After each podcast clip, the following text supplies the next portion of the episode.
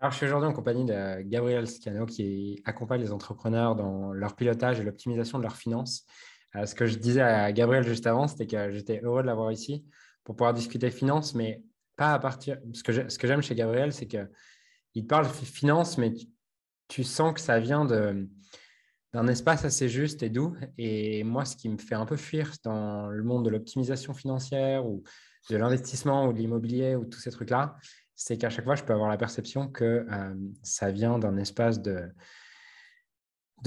manque ou de besoin de dominer ou tous ces trucs-là à travers l'argent. Et euh, ce n'est pas quelque chose qui résonne en moi. Et j'avais envie du coup d'avoir cette interview avec toi, Gabriel, pour pouvoir proposer à mon audience une approche, je pense, euh, différente et réconcilier ceux euh, qui justement se sont déconciliés, je ne pense pas que ça se dit, mais on aura compris, qui se sont déconciliés avec l'argent euh, à cause justement de ces approches et les réconcilier grâce à ta vision des choses et ta vision du monde. Donc, euh, merci d'être là. Ben, merci à toi pour l'invitation. C'est un plaisir et un honneur d'être avec toi. Yes. déjà, tu, sur ton site, je voyais que depuis l'adolescence, tu étais passionné de, de, de ça. Est-ce que tu veux peut-être commencer par nous dire comment tu en es arrivé à te passionner par euh, l'investissement et comment tu en arrives aujourd'hui à proposer ce que tu proposes aujourd'hui euh, à tes clients? Oui, avec, avec plaisir. En fait, euh, en fait c'est vrai que moi, j'ai commencé à travailler très, très jeune. Donc, en fait, très, très jeune, j'ai eu un, salaire. Alors, il était tout petit au départ, hein. c'était en parallèle de mon lycée, mais j'ai jamais arrêté depuis. Et donc, j'ai toujours été quelque part habitué. et ça, c'est une chose, une chose pour, pour laquelle je remercie mes parents, c'est qu'ils m'ont très vite habitué à être autonome à 16 ans, j'ai passé un permis moto, je faisais un petit peu ma, vie, j'avais un studio à côté de la maison. Euh, il me donnait un petit peu d'argent de poste. Et en fait, très jeune, j'ai dû m'habituer à gérer mon propre budget pour, euh, pour mon essence, pour mes fringues, pour ma bouffe, etc. Euh, donc ça, c'est la première chose. Et du coup, bah, très vite, j'ai, je pense, eu la conscience qu'il bah, y allait avoir des impôts à payer rapidement quand on commence à rentrer dans la vie active. Et ce n'était pas quelque chose qui, moi, me semblait normal, en tout cas, euh, quand j'ai commencé à travailler, ça me semblait bizarre qu'il y ait autant d'argent qui, qui, parte dans des charges, dans des cotisations sociales, dans des impôts, etc. Alors, c'est peut-être une entrée un peu brute en matière, mais c'est de là que ça a commencé, en fait. Et moi, en fait, très rapidement, j'ai voulu être. Euh, je ne sais pas si on peut parler de liberté financière, parce qu'à l'époque, j'étais encore vachement jeune, mais en tout cas, je voulais être euh, autonome et je voulais pas forcément payer, payer trop d'impôts. En fait, je voulais pas cautionner des systèmes auxquels je ne croyais pas vraiment déjà à l'époque. Et j'ai voulu très vite avoir des, revenus complémentaires, en fait. Et pour moi, enfin, je disais, je disais que je voulais être rentier, moi, quand j'étais, quand j'étais gamin. Et pour moi, à l'époque, le seul moyen de le faire, c'était en investissant dans, l'immobilier. Donc, en fait, dès que j'ai eu euh, un petit CDI, un petit salaire, les premières choses que j'ai fait euh, en parlant d'investissement, c'est surtout d'investir dans la pierre, en fait, dans des appartements que j'ai rénovés, que j'ai, que j'ai loués, etc., etc. C'est parti, c'est parti un peu de là. Pourquoi tu as travaillé si jeune? Tes, parents n'avaient pas d'argent ou au contraire, ils voulaient que tu travailles? Comment ça se fait que tu aies travaillé si jeune? Ah, c'est plus, euh, c'est plus venu de moi en fait. Je pense qu'ils m'ont, ils m'ont. moi, je suis fils de fonctionnaire. Mes deux parents sont à l'éducation nationale, donc euh, en termes de d'intelligence financière, en tout cas, euh, ils sont pas du tout entrepreneurs, ils sont pas du tout investisseurs. Ils avaient qu'une résidence principale. par contre, ils épargnaient. Euh, régulièrement, mais ce n'était pas du tout dans une optique d'investissement. Ça, c'est plutôt moi qui ai eu envie d'être euh, actif, d'être autonome. Et, euh, et c'est moi, en fait, qui ai eu l'opportunité, de par ma famille, d'avoir un job d'été. Et en fait, ça m'a vachement plu. J'ai fait un mois d'août et j'ai dit, mais moi, je veux, continuer, en fait. Donc, je rentre en terminale, mais je veux rester là le samedi autant que possible. Et du coup, j'ai eu un petit job comme ça, en parallèle de ma terminale, de mes classes prépa, Hmm. Et puis jusqu'à la fin de mes études, en fait. Ok, parce que du coup, euh, bon, je ne sais pas si je suis hors la loi ou pas, mais moi, je crois que j'ai commencé à gagner de l'argent. Ben, ça devait être ma mère qui payait des impôts pour moi, mais j'ai commencé à gagner de l'argent assez tôt avec le, tennis, avec les sponsors et tous ces trucs-là, mais je ne payais pas d'impôts, je n'avais pas la perception de payer des impôts. Hmm. Toi, tu as payé des impôts du coup à quel âge? Enfin, tu es sur tes parents à partir de 10... Non, oui, je crois qu'au, je crois qu'au tout début, je me souviens plus des détails, mais je pense qu'effectivement, au tout début, on est déclaré sur les parents. Ouais, c'est ça. Ça les arrange pour les parts fiscales, etc.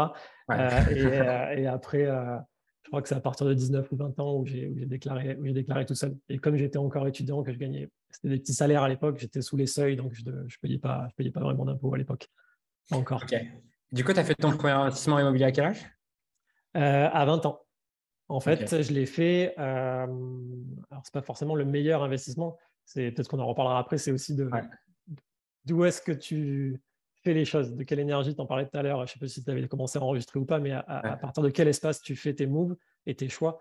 Et moi, mon premier choix, ça a été un choix en fait où j'anticipais déjà le fait de payer des impôts. Et du coup, j'ai fait ce qu'on appelle un, Pinel, un équivalent Pinel aujourd'hui. Euh, et du coup, c'était un choix d'investissement pour justement gommer ce que j'allais payer euh, l'année l'année d'après. Ok. Donc, j'ai commencé à investir à 20 ans. Ok. Avec de l'apport complètement. Euh, non, un peu plus tard, à 24, excuse-moi. Ok. avec de l'apport que du. que la banque qui finançait? Ouais, j'ai mis, mis, un petit apport euh, parce que j'avais eu euh, un, petit accident de moto et du coup j'avais une indemnité. Et euh, en fait, je me suis servi de ça pour faire mon premier rapport. Ah non, mais si on est entre nous et qu'on se dit tout. c'est trop marrant. Donc, j'ai eu un petit chèque et je ne l'ai pas touché, je l'ai investi direct. ok. Et ça m'a fait les 10% que la banque aimait bien voir et du coup la banque a financé 100%. Donc j'ai, en fait, j'ai financé les frais de notaire. Ok. Et du coup, juste, ça, c'était il y a une dizaine d'années, du coup? Oui, voilà, c'est ça. À l'époque, je pense que la formation n'était pas aussi disponible qu'elle l'est maintenant. Euh, comment, comment tu t'es formé? Comment comment tu as fait, en fait? Qu'est-ce qui t'a... Euh, ouais, comment tu as, comment as appris, en fait? Ben, Sur le tas. donc, c'est peut-être pas allé aussi vite que ce que ça aurait pu aller euh, si j'avais suivi des formations, en tout cas les bonnes qu'on peut trouver aujourd'hui. Mais ouais, en fait, j'ai essayé plein de choses. En fait, j'ai fait ce premier investissement et et pour moi, en fait, euh, il, y en il y en avait d'autres à faire, en fait. Et du coup, en fait, j'ai fait quasiment une opération par an depuis, sous différents euh, statuts euh, juridiques et fiscaux. Et du coup, j'ai testé beaucoup de choses dans l'investissement immobilier, la location, les investissements défiscalisants, la location nue, la location meublée, via SCI, en direct, LMNP, etc. J'ai vraiment testé beaucoup de choses. Et hum, j'aime pas dire que j'ai des regrets parce que ça a été mon processus d'apprentissage mais je pense que j'aurais pu faire euh, des choses beaucoup plus rapidement euh, si j'avais expérimenté tout ce que j'ai expérimenté depuis, euh, depuis 10 ans. Donc, c'est quoi Tu faisais des recherches Google en fait? Ouais, non, mais clairement. clairement je, regardais le site des impôts, les recherches Google. ouais, ouais. Et c'est erreurs et OK. Et c'est erreurs, je demandais, je posais plein de questions. Moi, je suis quelqu'un qui, qui ait besoin de comprendre par moi-même. Et du coup, je m'appuie beaucoup sur tout ce qui est euh, agence, agence immobilière, comptable, notaire. Je pose beaucoup, beaucoup de questions et du coup, c'est comme ça que je me suis petit à petit euh, formé euh, en échangeant avec des experts de, ces sujets-là. Ok. on reviendra peut-être à tout ça, mais du coup, si je fais une transition sur aujourd'hui, parce que c'est très lié, aujourd'hui, tu as les, du coup les entrepreneurs qui ont de l'impact, je crois. C'est important pour toi, je crois, que, que, ce ne soit pas de l'argent qui soit qui vienne du trafic d'armes. Clairement. Euh, à piloter, optimiser leurs finances, les finances de leur entreprise pour toi, ça, c'est quelque chose qui est, qui est nécessaire à partir de quand? Parce que je pense que la plupart des gens, quand on parle de piloter et optimiser les finances de l'entreprise, pensent que c'est quelque chose qui se fait euh, euh, quand tu es introduit en bourse, quoi, ou, ou un an avant. c'est quoi ta vision de ça? Qu'est-ce que, qu'est-ce que ça veut dire exactement pour toi et quand est-ce qu'il faut le faire? Alors ça, c'est vraiment propre à moi et c'est peut-être pour ça que j'ai créé ce type d'offre aujourd'hui. C'est quelque chose que moi, j'ai fait naturellement euh, euh, très tôt en fait dans mes activités, même quand j'étais pas encore vraiment entrepreneur. J'avais euh, des, fichiers qui suivaient mes salaires pour me dire, OK, quelle proportion de mon salaire je mets de côté ou j'investis tous les mois. Et pour moi, on peut en fait être dans cette mécanique-là très tôt, quel que soit notre, notre statut et notre mode de vie, de façon à pouvoir apprendre à, à vraiment appréhender l'argent et je ne vais pas dire à jouer avec, mais un petit peu quand même, tu vois, et, de faire que ce soit fluide en fait et que ce soit pas, euh, oh là, non, il ne faut pas que je me connecte à mon, à mon appli bancaire parce que je vais être à découvert ou je ne veux pas voir ce qu'il y a ou ça ne m'intéresse pas. Tu vois, pour moi, c'est un, une relation de presque de jeu et, euh, et, ça ne dépend pas forcément du fait que tu sois salarié ou entrepreneur. Ça, c'est la première chose. La deuxième, c'est que du coup, moi, j'ai mis en place des, des tableaux de suivi euh, très tôt dans mon activité de façon à, anticiper. De la même façon que tout à l'heure, je t'ai dit, en fait, j'ai fait mon premier investissement euh, parce que j'avais anticipé le fait de payer des impôts sur le revenu. Mais en fait, quand j'ai créé ma première, ma première structure, j'ai voulu aussi anticiper l'impôt sur les sociétés que j'allais payer dessus. Et, et, du coup, en fait, si tu as une, si tu as une bonne vision, alors c'est difficile d'avoir la vision euh, parfaite, et puis on a tous des sensibilités différentes par rapport à des indicateurs qui vont nous intéresser. C'est pour ça qu'aujourd'hui, je fais beaucoup de sur-mesure encore par rapport aux besoins de mes clients, parce que mmh. moi, je ne sais pas ce qui est bon pour eux de suivre, en fait, en fonction de leur mode de vie. Mais si tu as une bonne vision de ton activité, des entrées-sorties, euh, des flux financiers qu'il y a au sein de ton activité, ça te permet d'anticiper et d'éviter, en fait, euh, alors, je ne vais pas faire une fixette sur, euh, sur l'impôt pendant, pendant l'heure à laquelle on va échanger, mais, c'est quand même un sujet. Hein. mais, mais, ça te permet de, je sais pas, de, de, de, faire des moves en fait, d'investissement, de choisir ou pas de faire grandir l'équipe. Tu vois, au-delà des taxes, des impôts, des charges, etc., ça te permet aussi de faire des choix stratégiques pour ton entreprise euh, au niveau euh, de, ton matériel, au niveau de ton équipe, au niveau de ta propre rémunération, etc. etc. Et, la rémunération du dirigeant, c'est un sujet. En fait, un dirigeant, il peut se rémunérer de plein de façons différentes et, d'avoir, en tout cas, de s'intéresser au sujet, de se poser la question de comment tu peux te rémunérer dès le début de ton activité. Pour moi, c'est primordial. Et euh, pour finir, j'échange pas mal avec en fait, des, gens qui se lancent d'abord en auto-entreprise, mmh parce que c'est assez simple en France de se lancer comme ça. Et, en fait, très rapidement, on se rend compte que ce n'est pas forcément le statut le plus avantageux parce que tu es imposé sur son chiffre d'affaires et non sur ton bénéfice.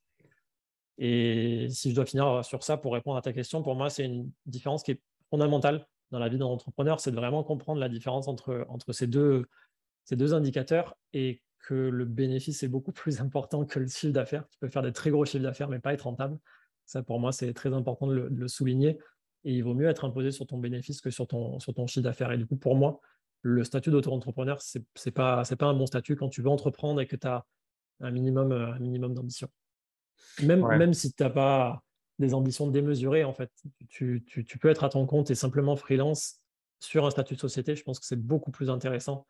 Euh, beaucoup plus intéressant. En plus, tu as un cap, tu vois, inconscient sur l'auto-entrepreneur. Enfin, moi, j'ai mis du temps à devenir entrepreneur, tu vois, enfin, à passer le cap de l'auto-entrepreneur. Et euh, les deux premières années, j'ai fait peut-être 40 000 et 60 000, tu vois, qui était vraiment le, cap euh, auto-entrepreneur. Et un jour, euh, j'ai mon ex qui me dit Julien, tu dis que tu veux faire de grandes choses, mais tu es en train de cacher 1000 euros par-ci, 1000 euros par-là pour pas être au-delà des 66 000 euros, tu vois. Et le jour où elle m'a dit ça, j'ai envie de la tuer. et par contre, l'après-midi même, j'étais chez le comptable en train de lui demander je veux ouvrir une vraie entreprise. Et dans les 12 mois qui ont suivi, j'ai fait, je crois, 550 000 euros. tu vois, ce, qui, ce qui est assez dingue de voir le, à quel point tu peux être capé mentalement. Et je pense qu'il y a le sujet de l'auto-entreprise. Il y a aussi un sujet, je ne sais pas si tu le vois chez tes clients, il y a aussi un sujet de inconsciemment, je ne veux pas payer trop d'impôts, même quand on est mm. passé dans l'entreprise qui capent énormément aussi la croissance des, des dirigeants. Euh, tu le vois chez tes clients? Oui. Oui, oui. Déjà, c'est super que tu parles des paliers parce que euh, c'est, enfin, je suis complètement aligné à ce que tu viens de dire. Et en fait, il y a des choses, euh, des freins inconscients qu'on se met. Et, et, c'est dommage parce qu'en fait, quand tu passes ces paliers, c'est, c'est, bon signe. En fait, tu es en train de grandir, tu es en train d'expanser, c'est génial. Et effectivement, c'est, souvent perçu, en tout cas par certaines personnes avec qui j'échange, comme oh là là, mais qu'est-ce qu'il faut que je fasse euh, et, du coup, euh, en fait, en passant directement en société, tu évites tous ces tracas-là, tout ce stress euh, qui, sont, qui est en fait une, bonne nouvelle. Et après, ouais, il y, a un, deuxième, y a un deuxième frein, conscient ou pas, sur le fait justement de ne pas vouloir payer des impôts. il y a des entrepreneurs qui viennent à moi qui sont très dans cette énergie-là. Et j'essaye en fait de, j'essaye de leur transmettre que eux, leur job, c'est de faire tourner leur business, de créer de l'argent, de créer des offres, de bien servir leurs clients. Et moi, dans les coulisses de leur activité, je vais faire au mieux en fait pour essayer de limiter la casse et d'optimiser les choses. Mmh. Euh, et évidemment, ce sera un échange et on fera ça main dans la main. Mais euh, j'essaie de faire en sorte que ce soit pas un stress et une source justement de non-développement pour eux. Alors, je ne dis pas qu'il faut forcément être dans la croissance, c'est un autre sujet. Mais, euh, mais en tout cas, je ne veux pas que la non-croissance vienne d'un espace où, bah non, je ne veux pas payer d'impôts pour moi, c'est pas juste non plus. Yes. Du coup, tu vois, nous, nos clients, c'est des entrepreneurs qui font entre 100 000 et 100 000 euros par an et, mm. et 3-4 millions, tu vois. Euh, c'est quoi les leviers pour toi les plus puissants qui existent pour leur permettre de payer moins d'impôts et du coup de gagner plus d'argent eux? sans forcément trop rentrer dans les détails, déjà, il y a la stratégie de rémunération qui est hyper importante. en fait, un, dirigeant, il peut se. Évidemment, tu as le salaire. Ensuite, si tu creuses un peu, tu as les dividendes. En fait, il y a d'autres choses. Tu peux imaginer faire passer, des, faire passer des frais sur la boîte, tu peux imaginer faire des, indemnités kilométriques, euh, tu peux imaginer, alors après, ça dépend des pays dans lesquels on est, mais en France, tu peux, as des chèques emploi-service euh, qui passent en charge sur l'entreprise, qui ne sont pas du salaire pour toi, qui te permettent d'acheter de la prestation de service sur laquelle tu peux en plus avoir du crédit d'impôt sur le revenu. Euh, Genre, par exemple, une femme de ménage ou des trucs comme ça? Exactement. Ok. Tu, peux détailler ça? Je pense, que je pense que ça intéresse les gens qui nous écoutent. Ah ouais, bah, c'est les, les, les, chèques CESU. Alors, euh, euh, en détail, je crois que c'est jusqu'à 2000 euros par an. Et donc, en fait, c'est l'entreprise qui les achète. donc, ça passe totalement en charge au niveau de l'entreprise. Et du coup, c'est des chèques emploi-service que le dirigeant peut utiliser à ses fins personnelles. sauf que ce n'est pas déclaré comme du salaire. et ces chèques-là, bah, si tu emploies effectivement une femme de ménage, euh, tu vas en plus pouvoir avoir un crédit d'impôt sur le revenu du fait que tu, consommes de la prestation de service à domicile. Ok, c'est vrai que. Il me semble que ça fonctionne toujours. ok. Et c'est pas des grosses sommes, tu vois, mais c'est 2000 euros par an. Bah, c'est toujours, bah, toujours ça de prix. Et en fait, quand tu mets tout bout à bout, ça peut optimiser pas mal de choses. Est-ce que hmm. tu allais dire un truc? Ouais, clairement. Parce que, ouais, c'est vrai. si tu mets... Et quand tu disais frais également, parce que euh, on t'a dit salaire, ouais. Euh, bon, salaire, ouais, salaire. Euh, dividende.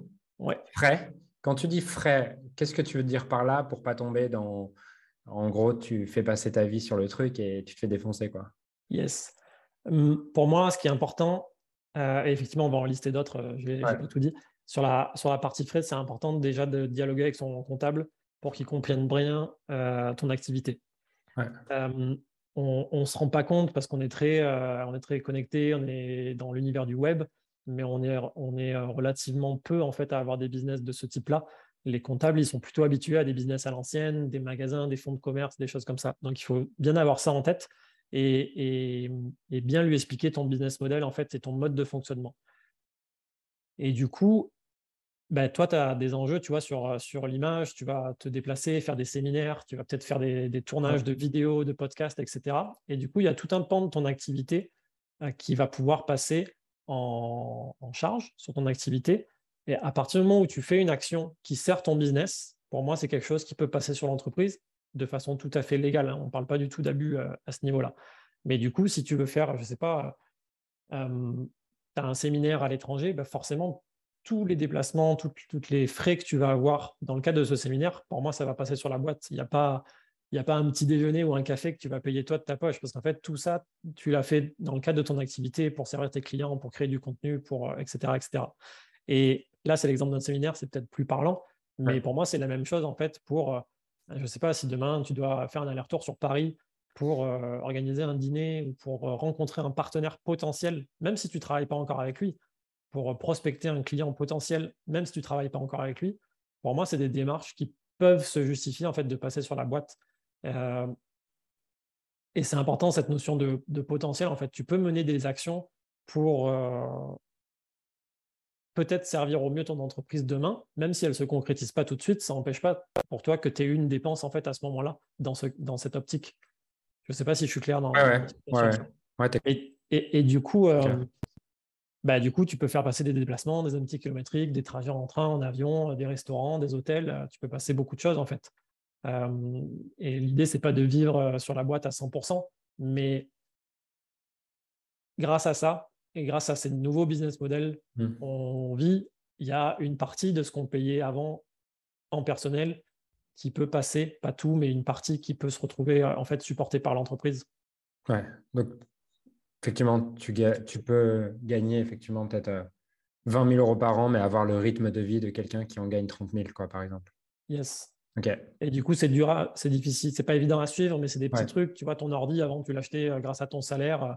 Du coup, tu payais de l'impôt sur ton salaire. Demain, ton ordi, tu le passes sur la boîte et c'est normal, en fait. Et, mais du coup, tu payes, n'as pas besoin de te sortir un salaire pour t'acheter un ordi. Tu, vois ce que je veux dire? Ouais, carrément. effectivement, et du coup, ça biaise totalement le, aussi la, la projection que tu vas faire dans le salaire dont tu perçois avoir besoin pour vivre le même, le même rythme de vie. exactement. parce que je pense que certaines personnes, du coup, quand elles font leur projection, elles vont se dire Ah putain, mais non, mais je ne peux pas vivre avec 25 000 euros par an. Bah, en fait, si, peut-être, si tu penses dès le début, euh, comme ça, en fait. Exactement. Et j'ai eu des clients qui s'identifiaient beaucoup au niveau de rémunération qu'ils étaient capables de sortir hmm. sur la partie salaire uniquement, comme tu viens de dire, et qui voulaient absolument 3 000, 4 000, 5 000 par mois, et du coup qui payaient bah, tout ce qui va avec, euh, et qui petit à petit se sont rendus compte qu'en fait, avec 2 000 par mois, ça suffisait largement à, à vivre, en fait. Ouais. Moi en Suisse, mais. je vais bien le croire. ok. Pour donner un exemple. Prêt? Indemnité kilométrique. Euh, ouais. Si tu, si tu détailles, parce que je, je pense que enfin, j'ai une vision relativement claire de ça, mais je ne pense pas que les gens qui nous écoutent aient forcément.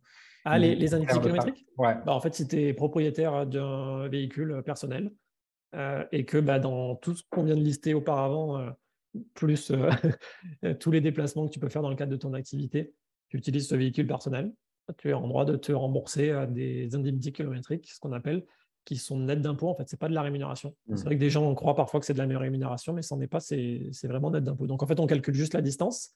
En fonction de la puissance fiscale du véhicule, il y a un coefficient et, euh, et tu, tu multiplies et tu te rembourses de l'entreprise à toi, personnellement. OK en général, ça te couvre juste l'essence, l'usure du véhicule, les révisions. après, tu as des frais euh, aussi inhérents au fait d'avoir un véhicule, mais euh, ça, c'est la partie ICA. Ouais. OK. Euh, chaque emploi-service, est-ce que tu as d'autres stratégies de rémunération? Oui, j'en avais. Ben, le loyer, selon où est-ce est domiciliée l'entreprise, tu peux te verser un loyer. Donc ça, il faut voir si c'est pertinent. Euh, parce que tu es censé déclarer ensuite le loyer en tant que revenu, en tant que personne physique. Donc, il faut hmm. voir si c'est plus intéressant de sortir un salaire ou un loyer. Mais tu peux, ça, peut, ça peut compléter et diversifier. du coup, as, je sais pas, tu loues une pièce chez toi, tu peux te, tu peux te verser un loyer pour ça. Yes. Euh, salaire, dividende, frais, ICA, chèque emploi service, loyer, euh, ça fait déjà pas mal. Après, je ne vais pas forcément rentrer dans les détails, mais quand tu commences à avoir des salariés, ça, c'est vraiment à partir d'un vrai, salarié, vrai tu peux mettre en place des plans d'épargne entreprise. C'est des, des, comptes dans, que l'entreprise peut abonder. Euh, et ça te fait une épargne, en fait, comme une épargne euh, retraite. Mais je maîtrise moins bien ces sujets-là. Ce pas okay. des dispositifs auxquels je, je, crois vraiment. Et après, bah, le, le truc qui, selon moi, est intéressant, c'est de commencer à mettre en place une holding éventuellement pour pouvoir faire des investissements en fait grâce aux fruits de ton activité euh, principale, ton activité d'exploitation, sans avoir à sortir l'argent de cette société-là, en fait. Euh, et par exemple, je ne sais pas si tu veux qu'on rentre dans les détails, mais par exemple, tu as ta société d'exploitation, tu mets, euh, je ne sais pas moi, une SCI que tu mets en dessous, qui est détenue par ta société de, de, coaching, qui est la locomotive. Bah, en fait, au lieu de sortir de l'argent de cette locomotive pour que toi, tu l'investisses derrière, mmh. en fait, l'argent, il va juste descendre dans une société fille et du coup, cette société fille va pouvoir investir cet argent dans, ce que tu veux. Quelle est la différence et qu'est-ce qui est le plus intéressant entre. Parce que toi, dans ce que tu décris, c'est euh, directement la société d'exploitation qui, qui, détient, euh, qui détient la société. La, mmh. euh, ce que j'avais mis en place en 2019. En 2019. avoir une, une, au-dessus de deux, c'est ça? Exactement. Ouais, c'est, c'est plus clean, c'est mieux. OK. C'est mieux d'avoir effectivement une holding passive, donc qui ne fait rien d'autre que détenir des parts, qui détient à la fois ta, ta locomotive et d'autres sociétés qui feront tes investissements. Ok. Ça fait quoi si la, holding elle n'est pas complètement passive? Le risque il est très très faible. Pour moi, c'est pas très très, euh, pas très grave. Ok. Euh, ok. Et après, sur, euh, au niveau, de, au niveau du coup de, de, l'investissement, du coup, enfin, l'investissement te permet de payer moins d'impôts sur la société, moins d'IS, du coup. Euh, Alors, les Vas-y, vas-y, pardon. non, pas moins d'IS, excuse-moi. Non, tu ne vas pas payer moins d'IS, moins d'IR. Moins, moins d'IR, ouais, moins, d'IR, c'est ça. Mm. Et, et, également de ne ouais, de, de pas avoir à sortir cet argent. Euh, en fait, tu deviens ta propre banque. Ouais. C'est comme si, en fait, tu, tu, Bon, il faut que ça marche, évidemment. Hein.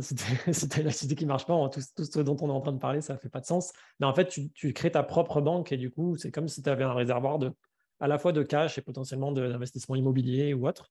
Et c'est comme si tu étais ta propre banque dans laquelle tu pouvais aller taper quand tu en avais besoin. Et c'est, euh, je ne dis pas qu'il faut se euh, complètement sortir du système bancaire, mais c'est aussi une forme de souveraineté que tu retrouves via des mécanismes de ce type où tu deviens beaucoup plus libre et beaucoup plus indépendant en fait. Yes. À partir de quel bénéfice annuel pour toi ça te paraît euh, une question qu'un entrepreneur doit vraiment regarder euh, Le fait d'investir et de créer une holding? Parce que tu vois, par exemple, si tu fais 10 cas de bénéfices, ben, les, frais de création de holding, au final, ils te bouffent que 10 cas de bénéfices et ça ne vaut pas le coup. Donc, euh, à partir de quand est-ce que tu, selon toi, c'est un investissement temps-énergie qui est rentable? Si tu as une vision long terme de ton business, euh, pour moi, à partir du moment où tu, te rapproches des paliers, tu sais, sur le l'IS en France, tu as des paliers euh, et tu es à 15 points jusqu'à 38 000, euh, ça, peut être intéressant de regarder à partir de là, selon moi. Imaginons que tu fasses 50 000 euros de bénéfices. Tu sois, j'en sais rien, 50 000. Je prends un peu l'exemple de mes clients. Quelqu'un qui fait 50 ou 100 000 euros de bénéfices en troisième ou quatrième année d'activité, par exemple, c'est quoi ce qu'il peut emprunter à la banque? Quel type de projet qu'il peut envisager en immobilier? Euh, La banque, elle va regarder plusieurs choses, en fait. C'est difficile de répondre à cette question. La banque, elle va regarder l'ancienneté de l'activité, le niveau d'endettement de la personne qui, est derrière tout ça. Euh, et elle va regarder la nature du projet qu'elle finance. Hmm et l'apport. Pour moi, il y a quatre choses. Il y en a peut-être d'autres, mais les premières choses qui me viennent là par rapport à ta question, c'est ces quatre éléments-là.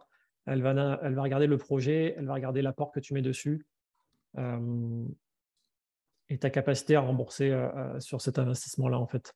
Et du coup, dans le cas d'un investissement immobilier, en fait, ce qui est important de montrer aux banquiers, c'est que déjà, tu connais ton, tu connais ton sujet. Donc, j'aime bien arriver à la banque avec des dossiers en fait préparés sur le projet que tu veux faire financer pas juste arriver en disant euh, euh, voilà, je veux faire ça, combien vous me prêtez, à quel taux. Euh. Pour moi, il faut arriver un minimum préparé, montrer que tu es quand même en connaissance de, ce que tu as envie de faire. préparer un dossier avec des photos, parce qu'en fait, le banquier, bah, malheureusement, il est derrière son bureau, donc il a aussi du mal à, se rendre compte du projet que lui va financer. Mmh. Pour moi, le, taux, il n'est pas très important dans le sens où, en fait, en France, on est, on est capé par des taux d'usure. Donc, en fait, ce n'est pas là où il faut aller se battre. Il faut plutôt aller se battre sur potentiellement du différé de remboursement, sur, euh, sur euh, un budget travaux, sur euh, des conditions de remboursement anticipé sans frais. C'est plutôt là-dessus, je pense, qu'il faut, qu'il faut se battre, plus que sur le taux.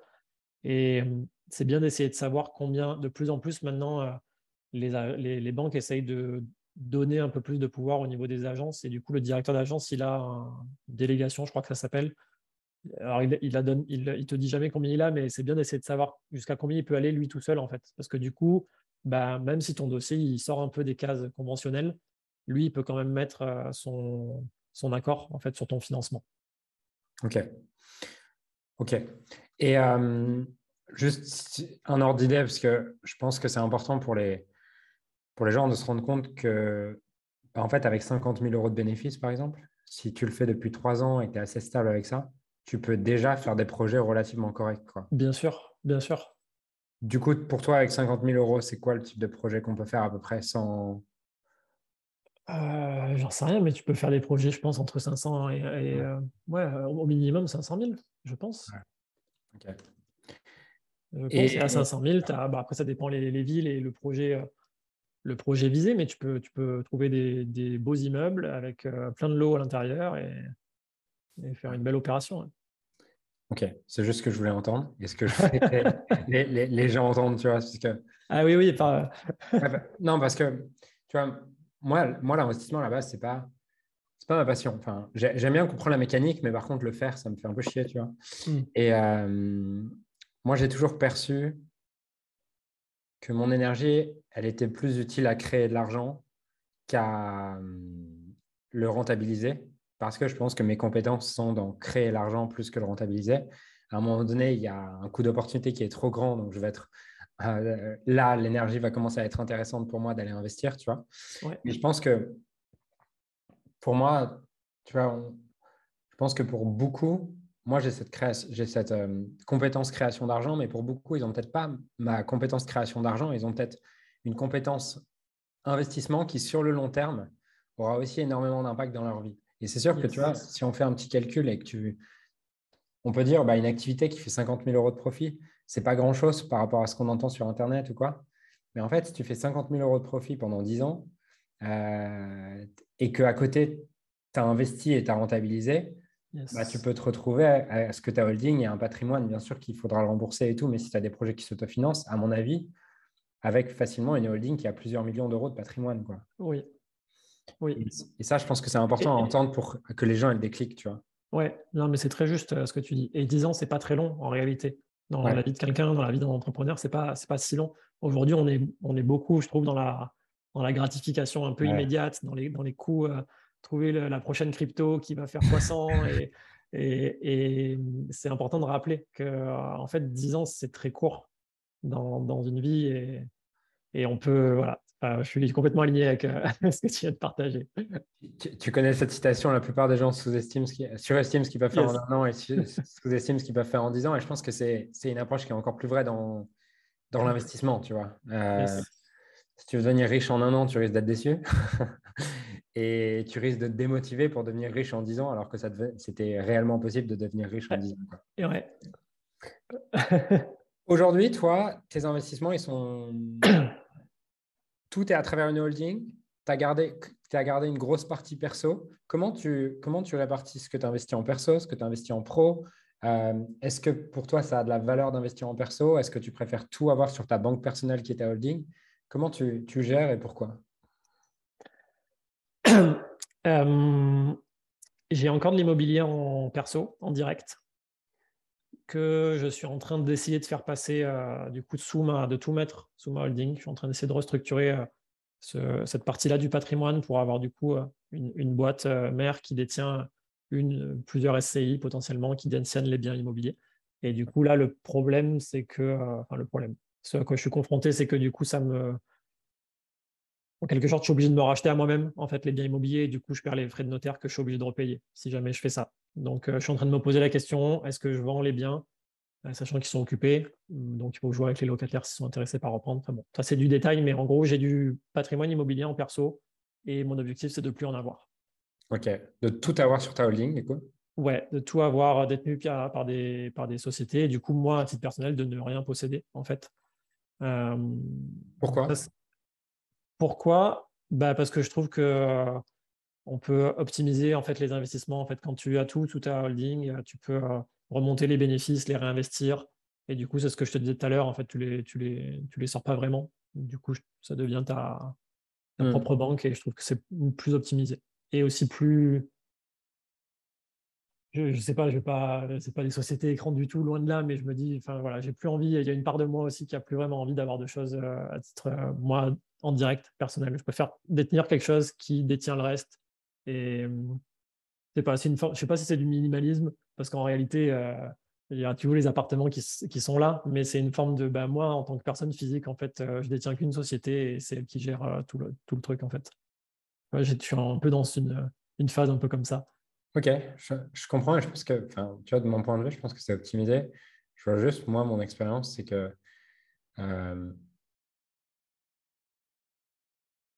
j'ai eu besoin, et je pense que j'en ai toujours besoin, de savoir que moi, perso, euh, je détiens beaucoup. Tu vois, c'est, c'est comme si ma sécurité, elle dépendait du fait que je détiens. Et si c'est ma holding qui détient, j'ai l'impression qu'on peut me la prendre à tout moment. Ce qui est faux, à mmh. mon avis. Je ne suis pas sûr que ça soit plus ou moins sécurisé. Euh, d'ailleurs, peut-être que. Qu'est-ce qui. Ah ben, on va en parler. où est-ce que tu risques le plus, en fait, quand ça t'appartient ah, du, coup, du coup, il y a plein de questions. euh... Attends, comment je vais répondre dans l'ordre là-dessus? En fait, moi, je me sens. j'ai commencé à investir relativement tôt, mais j'ai créé une entreprise il y a, assez peu de temps. En fait, moi, j'ai créé ma première SASU en 2019, donc ça fait que trois ans finalement. Et en fait, depuis ce moment-là, moi, je vois vraiment une différence où en fait, j'ai de moins en moins de choses personnelles, notamment sur mes comptes bancaires. Et en fait, j'ai de plus en plus sur l'entreprise. Et je me dis, j'aime bien cette vision parce que déjà, je trouve que les, les impôts euh, pro, l'IS, il est, il, est, euh, il est moins important que l'IR et il est moins sujet, assujetti à, à variation. sur les périodes relativement longues, l'impôt société, il a, il a très très peu bougé. Et s'il a hmm. bougé, c'est plutôt dans le bon sens. Ça, c'est la première chose. La deuxième chose, c'est que si tu veux aller faire des virements importants de ton compte personnel, ça va pas être très très simple. Alors, euh, c'est peut-être dû au contexte un petit peu particulier dans lequel on vit euh, aujourd'hui, mais c'était vrai aussi il y a quelques années. Quand tu veux faire des gros virements à l'étranger, euh, c'est assez compliqué en fait quand tu es un particulier. Ça l'est moins quand tu es une entreprise. Et du coup, pour moi, le fait d'avoir en fait du cash sur ma, sur ma boîte, c'est aussi retrouver une forme de liberté de mouvement financière versus d'avoir en fait du compte sur la SOG, le LCL ou je ne sais quoi. Hmm. En fait, des fois, ils te bloquent les virements, euh, ils te coupent l'accès à ton, à ton accès à ton, ton appli. Il faut que tu te déplaces pour signer un ordre de virement à la main. Enfin, encore euh, il y a quelques semaines, je me suis vraiment pris la tête avec des banques traditionnelles euh, françaises pour faire. Bref. Donc moi, j'ai une vision où en fait, ça me libère quelque part hmm. d'avoir ces comptes pro sur lesquels je peux m'appuyer et qui me, qui me permettent de faire des opérations assez, assez librement. Ça, c'est la, c'est la première chose que je voulais dire. derrière tout ce que je fais, il y a un sentiment, je pense que tu l'as, je pense que tu l'auras compris. Moi, une des valeurs les plus fortes chez moi, c'est la liberté. Et du coup, il y a vraiment un sentiment de, d'être souverain de son argent, d'être souverain de son temps. Et ça, c'est des choses qui sont très, très importantes pour moi. Et le système financier tel qu'on le connaît aujourd'hui, je pense, je ne crois pas à, un effondrement instantané euh, et, brutal, mais je pense qu'il y a des, nouveaux paradigmes qui vont émerger et des systèmes beaucoup plus décentralisés, beaucoup plus libres. Euh, en tout cas, c'est ce en quoi moi j'ai envie de croire. Et, euh, et, voilà, j'essaie de me pas de me battre pour ça, mais en tout cas, j'essaie de pas cautionner et de laisser trop mon argent là où j'ai pas envie qu'il soit. Voilà, où il peut être censuré, etc., etc. Mais il est forcément. Ah ouais, ok. Donc, ok, donc toi, tu as peu de cash et tu essaies de le, de l'investir le plus possible. Le plus possible. Et, et, et, si, et si j'ai du cash, parce qu'il y, a aussi, euh, il y a aussi un truc, c'est que en ce moment, avec l'inflation qui est assez élevée, il y a beaucoup de. Euh, bah, justement, tu te parlais tout à l'heure de gens qui donnent des conseils d'investissement qui sont un peu pushy dans une énergie très, très masculine et, et un peu brutale. Où je, ce que je ressens, c'est qu'on essaye de te faire culpabiliser de ne pas investir au regard de l'inflation actuelle. Et c'est très juste, euh, mais ah mince, ça coupe. Allô? Ouais, c'est bon. Ah, pardon, il y a un truc qui sonne des moi. Excuse-moi. Attends, je vais couper ça. Hop. Désolé. Excuse-moi, il y avait un truc qui sonnait. Euh, c'est juste qu'on est en période d'inflation élevée et que ton cash, du coup, qui est non investi, il perd de la valeur en fait au fur et à mmh. mesure du temps, d'accord? Tu perds en pouvoir d'achat en fait, d'accord? Mais tu as toujours tes euros. Et du coup, ce que je dis à mes clients pour pas qu'ils se sentent mal aussi par rapport à ça, de ne pas trop savoir quoi faire, d'être un peu dans l'incertitude, c'est que il vaut mieux perdre 10% euh, de pouvoir d'achat euh, sur un an que de l'investir en fait sur le mauvais truc et de perdre 80% mmh. de ton cash en fait. Et là-dessus, euh, j'essaie de vraiment de remettre pas mal de douceur parce que oui, à un moment donné, il va falloir faire des moves, il va falloir faire des choix, mais pas dans l'urgence en fait, parce que c'est dans l'urgence où en fait tu fais les mauvais choix et il vaut mieux avoir ton cash en fait qui te rapporte rien du tout, qui perd de la valeur, mais qui est là quand même, que de le mettre sur je, sais, je, ne sais quel token ou projet immobilier qui, qui va disparaître en fait. Ouais. Et c'est une erreur tu vois, que j'ai faite justement à cause de ça, où euh, j'ai gagné plus d'argent que je n'ai eu le temps d'apprendre l'investissement. Mmh. j'ai gagné l'argent beaucoup plus vite que je n'avais le temps d'apprendre l'investissement. Et du coup, sais, à un moment donné, j'avais peut-être peut plusieurs millions comme ça en cash, tu vois, sur des comptes en banque. Et euh, forcément, quand tu, plus tu gagnes d'argent, plus par épigénétique ou je ne sais quoi, tu te retrouves avec des gens qui ont beaucoup d'argent et qui ont peut-être de l'argent depuis 10 ans. Donc, tu hmm. vois, eux qui ont l'investissement, donc quand tu leur racontes tes trucs, te dis, mais t'es un taré, t'es un débile, tu vois. Il faut que tu investisses. Du coup, il y a un moment donné où tu as tellement de culpabilité, tu te dis, je vais investir. Et comme tu connais rien, tu investis comme un débile et au final, au final tu perds ton argent.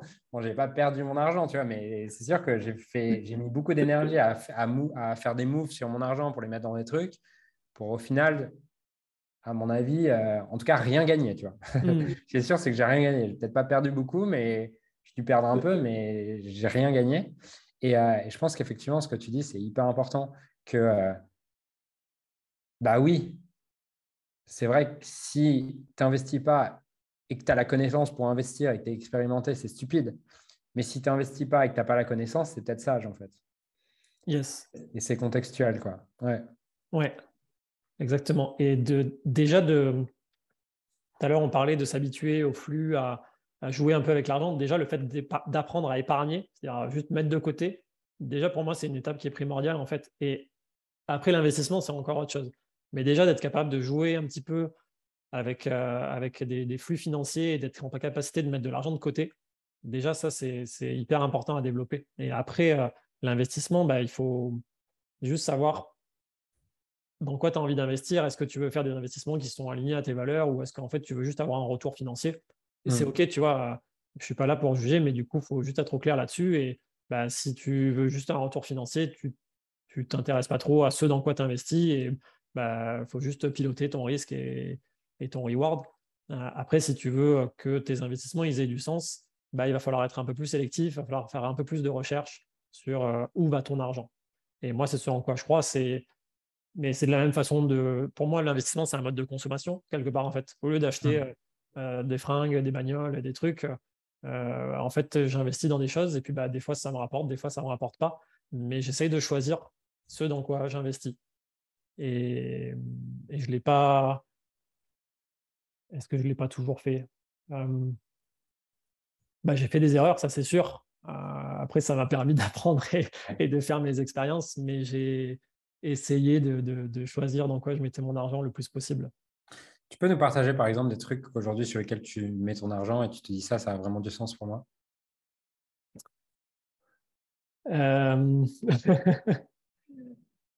Je ne sais pas si tu veux me perdre des amis, mais le Bitcoin, moi, ça fait beaucoup de sens pour moi. OK. Pas les, pas les autres crypto-monnaies. Hein. Pour moi, il y a vraiment deux choses différentes. Mais, euh, mais le Bitcoin, c'est un. Pour moi, c'est un actif qui peut jouer le rôle de réserve de valeur, tel que l'or peut le jouer, euh, mais qui peut aussi euh, jouer le rôle de, de, de moyen de paiement, en fait. Et hmm. donc, on peut.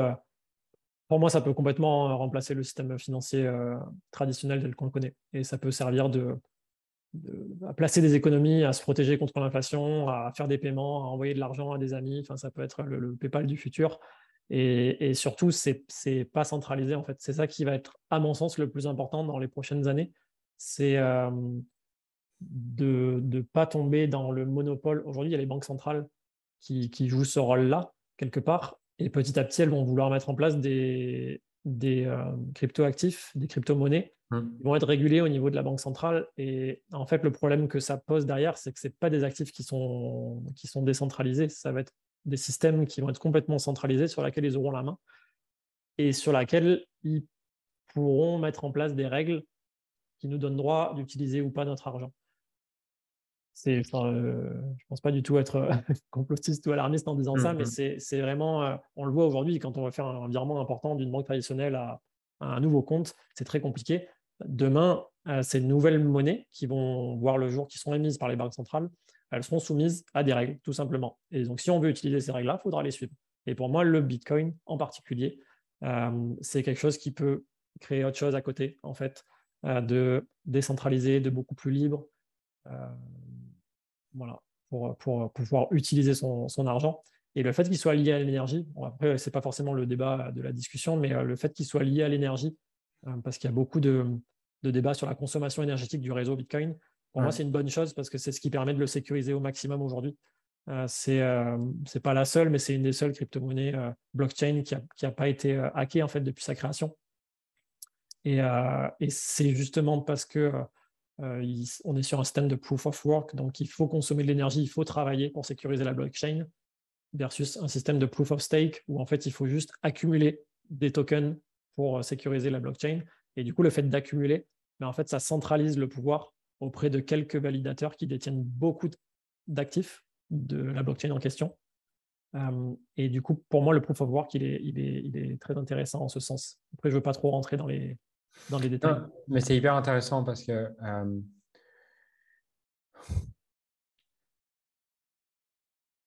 pense, tu vois, dans, dans tout, j'aimerais avoir ton avis là-dessus, mais je pense dans tout, selon moi, il y a effectivement il y a des systèmes, mais les systèmes sont créés par la conscience humaine et, euh,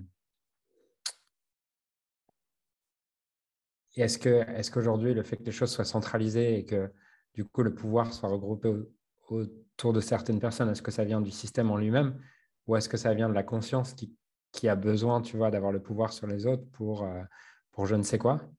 Euh, Moi, ma perception, et peut-être je me trompe, hein,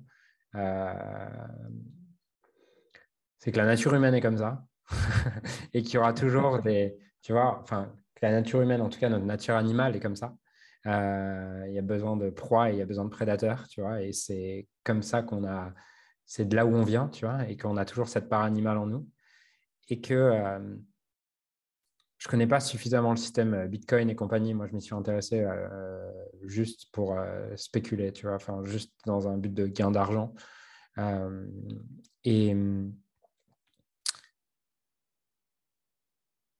Et je me rends pas compte à quel point, tu vois, un système dans lequel justement il n'y a plus de prise de pouvoir peut réellement marcher avec une conscience humaine qui recrée les mêmes choses, tu vois. Hmm. Je ne sais, pas si tu, vois ce que je veux dire. Ouais. Et du coup, tu aurais tendance à penser que la conscience humaine de nature, elle, elle, bah, justement, elle dénature des systèmes qui pourraient être euh, vertueux et décentralisés pour les recentraliser à nouveau. Ouais. c'est possible. C'est possible. Mais justement, le. C'est pas forcément que sur Bitcoin, mais je vais prendre l'exemple du Bitcoin. En fait, si tu avais quelqu'un qui voulait prendre le pouvoir sur Bitcoin et qui, du coup, voudrait, en... voudrait tous les acheter, ouais. en fait, il serait roi d'un royaume qui n'a plus aucune valeur, en fait. Ouais. Et pour moi, euh, on a intérêt à ce que ça reste décentralisé si on veut que ça continue de, de prendre de la valeur versus des, devises fiat, mais et que ça puisse prendre de la valeur en utilité, en, cas d'usage, etc. Parce qu'en fait, si tu as un acteur unique ou, deux, trois qui ont tout le réseau, en fait, euh, il n'y a plus aucun intérêt et tout le monde ira sur une autre blockchain, en fait. Enfin, tout le monde. Ceux qui sont sur, mmh, sur Bitcoin pour, pour l'essence du projet, ils iront ailleurs, en fait, ou ils créeront un autre truc. Hmm. Ouais, je t'avoue que je n'ai pas poussé la réflexion, c'est juste des, idées, qui, enfin des pensées qui me viennent quand je t'écoute. Euh, enfin, je réfléchis à tu vois, pourquoi la monnaie existe, pourquoi, pourquoi, je sais pas si c'est un sujet que tu as étudié, pourquoi la monnaie existe aujourd'hui, pourquoi est-ce qu'on en arrive à des systèmes qui sont centralisés. Et, euh, pourquoi est-ce qu'il faudrait décentraliser? Ouais. Tu as réfléchi à ça, je suppose? Euh, Oui, oui, après, je n'ai pas... pas fait de recherche comme toi, tu pourrais le faire. pourquoi pourquoi, pourquoi est-ce qu'aujourd'hui c'est centralisé selon toi et pourquoi est-ce qu'il faudrait le décentraliser? En tout cas, pourquoi est-ce que toi, ta, ta vision, ce que tu aimerais, c'est que ça soit décentralisé? Ah, bah, pour moi, je, vais revenir sur la, sur la, sur la taxation. Euh, mais en fait, si tu, si tu regardes tous les endroits en fait où tu es, où es imposé euh, sur la chaîne de valeur de la. Ben, en plus, tu es, entrepreneur. Donc, si tu suis en fait l'argent du moment où toi tu le génères, tu, parlais tout à l'heure, toi tu es, bon pour créer l'argent. donc, tu crées de l'argent. Derrière, tu vas être euh, prélevé sur l'argent que as, tu vas payer de la TVA. Euh, ton, ta société elle va payer de l'IS, toi tu vas payer des cotisations sociales, tu vas payer de l'impôt sur le revenu, si tu dépasses un certain seuil de richesse, tu vas payer de l'impôt sur la fortune. Si tu veux donner cet argent à euh, des enfants, tu vas payer de l'impôt sur la donation. Euh, si tu t'en es pas occupé le jour où tu vas... Enfin, en fait, le même argent, dans ma perception, et je veux pas du tout paraître euh, quoi que ce soit en tenant ces propos-là, mais il y a vraiment un sentiment où c'est un peu comme un Moyen Âge où en fait tu avais le, je vais prendre l'image du, roi qui avait ses mmh, mmh, mmh. Et, qui, qui allait euh, voir les paysans pour, pour récupérer en fait son, son argent. Tu sais, je crois que ça, s'appelait la dîme, etc. Et en fait, les paysans, ils n'avaient pas d'autre choix que de continuer de cultiver les terres et de payer en fait le roi qui euh, leur faisait grâce de ne pas les tuer. En fait. Et en fait, j'ai l'impression que c'est un peu un système similaire où en fait, tu es obligé de payer, payer, payer. C'est plus trop où ça va. Tu sens que le système il commence quand même à se fragiliser parce que le sujet des retraites, je pense que moi, je fais partie des personnes qui pensent qu'ils n'en auront pas. Donc, moi, c'est aussi pour ça que je me suis motivé à investir et à faire des choix très rapidement parce que moi, ma retraite, je vais me la créer moi-même et j'attends pas à, qu'on à ce qu'on me la donne. Et du coup, je pense qu'on est un peu dans un système similaire. Pour moi, il faut s'extirper de ça, retrouver sa souveraineté, retrouver son pouvoir personnel et ne, plus être. Pour moi, c'est une fausse sécurité de croire qu'on a, on a des, assurances, des, retraites, etc. Pour moi, c'est vraiment à nous de nous prendre en charge. C'est aussi. Euh, aujourd'hui, on a, on, a, on a des personnes qui font grève, ça bloque tout un pays. On est dans des systèmes qui sont tous sauf résilients. Et pour moi, c'est pour moi un entrepreneur, un investisseur, il doit être résilient, il doit être adaptable et il doit être euh, souverain, tu vois. Et pour moi, euh, pour moi, ça passe par l'entrepreneuriat, ça passe par l'investissement et ça passe par des actifs comme le Bitcoin qui défendent en tout cas dans leur essence. Après, évidemment que ce sera détourné, il y aura, il y aura d'autres choses et, il y a tellement de, hacks sur les, sur les crypto-actifs, euh, euh, évidemment. mais pour moi, je pense qu'il faut s'extirper petit à petit d'un système financier qui est beaucoup trop centralisé, beaucoup trop taxé et, voilà, c'est ma vision. Après, je ne veux pas être vindicatif dans mes propos, mais, euh, mais enfin, je sais pas, j'ai des assurances. Les seules fois où, de ma vie où j'ai des dégâts des eaux, euh, c'est un, un enfer pour être indemnisé de quoi que ce soit. J'ai dû faire des examens médicaux parce que je t'ai dit tout à l'heure en début d'entretien, j'ai eu un accident de moto, donc je voulais juste faire des, mmh. des, des, examens euh, assez standards. J'étais très peu, très peu, très peu remboursé. Tu vois, plus, moi aujourd'hui, j'ai quasiment plus de couverture sociale. Et euh, donc, euh, je ne sais pas, ouais, c'est difficile d'être euh, d'être très clair dans, dans, ma pensée, dans les propos que je veux te partager, mais c'est pour moi, c'est à chacun de trouver son pouvoir personnel. Ouais. L'argent, c'est un et l'entrepreneuriat, c'est un super outil. C'est un outil comme un autre, hein, mais c'est un super outil pour moi.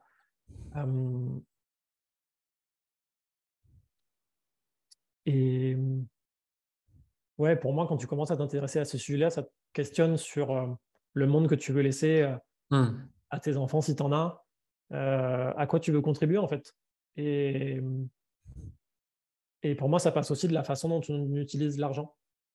Et je te disais tout à l'heure, ça peut être en consommant des objets, des bagnoles, des trucs, ça peut être aussi dans de l'investissement et ça peut être aussi dans la façon dont tu, dont tu gères ces flux-là, dont tu gères ces dépenses, avec quelle conscience tu le fais en fait. Et il y a sûrement plein de choses que je fais mal, il y a sûrement plein de choses auxquelles je contribue, qui polluent la planète. Euh, mais en tout cas, j'essaye de faire, de faire au mieux. Hmm. Non, je comprends et je pense effectivement que tu votes avec ton argent. J'ai toujours. Exactement, ouais, ouais c'est ce que je euh, voulais dire. Ouais, je, je crois à ça et c'est quelque chose que j'ai réalisé. Euh, et c'est aussi pour ça, tu vois, que je voulais parler avec toi parce que c'est quelque chose que j'ai réalisé, je pense, il y a, il y a six mois. Euh, cette idée que, en fait, mes investissements, tu vois, j'avais cette conscience que, tu, que tous les jours, tu vas au supermarché, ce que tu achetais, tu votais avec ton porte-monnaie. Mais un truc qui peut paraître paradoxal, c'est que je, n'avais pas réalisé que je payais aussi avec mon porte-monnaie euh, dans mes investissements en bourse, tu vois. Et que, en fait, moi, je, je prenais juste, j'avais pris à la formation de, de n'importe quel mec qui avait euh, qui était bon et juste je copiais ses investissements, tu vois. Et euh, je copiais ses investissements, j'avais des bons retours et on n'en parlait plus. Et un jour, je me suis posé, je me suis dit, en fait, c'est quoi? J'ai jamais regardé les investissements. j'ai jamais regardé où est-ce que je mets 50 000 euros, où est-ce que je mets 50 000 euros, où est-ce que je mets 100 000 euros, tu vois. Et je regarde et je me dis, waouh, en fait, c'est des entreprises que j'aime pas, tu vois. J'achèterai pas chez elles. Euh, je crois pas à ces trucs. Et sauf que du coup, je me suis retrouvé dans un truc et je n'ai pas résolu mon problème. Hein, euh, j'en suis toujours au même point. C'est, je me bah, en fait, les, les, les, entreprises qui vont me donner la plus grande rentabilité, ou en tout cas la plus de, le, plus, le ratio euh, risk-reward le plus intéressant, c'est des entreprises dans lesquelles je ne crois pas. Et pourtant, c'est les investissements les plus populaires, on va dire. Euh, donc, comment, dans quoi investir, tu vois, pour euh, dans quelle société investir qui soit peut-être plus euh, qui soit rentable, tu vois, parce que tu n'as pas envie non plus de perdre ton argent si tu investis. Bien sûr. Mais qui soit, euh, qui soit cohérente avec, avec ce que tu veux laisser et sans pour autant passer des jours à faire des recherches parce que ce n'est pas mon métier, tu vois. Ouais. Voilà. Pour, pour moi, là-dessus, il y a deux choses qui me viennent. La première, c'est un peu ce que tu as dit, c'est d'acheter dans ce que tu c'est d'investir dans ce que tu consommes. Ouais. C'est-à-dire que tu regardes tes habitudes de consommation, quel produit tu achètes. chez Apple maintenant, tu vois. mais non, mais Apple est un très bon investissement. Ouais. euh, bah oui, c'est un, un, bon exemple. Apple, euh, Amazon, tu vois, enfin, je crois, bon, je sais qu'Amazon, je, je, je, je, vais pas, je vais pas passer trop de temps sur Amazon. Ah oui, euh. c'est vrai, ça, ça, me rappelle quelque chose. Aujourd'hui, parce que la dernière fois que j'ai parlé publiquement d'Amazon, je m'en souviens encore. Euh, personne n'a entendu que j'avais utilisé dans Amazon, tu vois, mais, mais voilà quoi.